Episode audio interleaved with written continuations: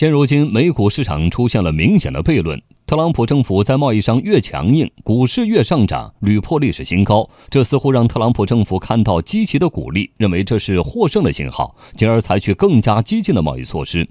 不过，美国投资银行高盛清醒地指出，美国进口遭受重大冲击的可能性已经急剧上升至百分之六十。摩根大通也表达了类似的担忧，并且警告他已经开始调整经济预测和投资策略。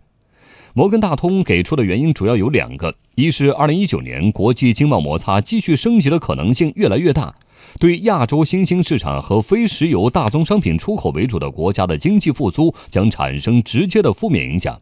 其次，美国经济和股市现在展现的韧性，可能怂恿特朗普政府在所有的地缘政治战线，比如汽车关税、北美自由贸易协定，尤其是伊朗问题上误判形势，更加冒进，以致铸成大错。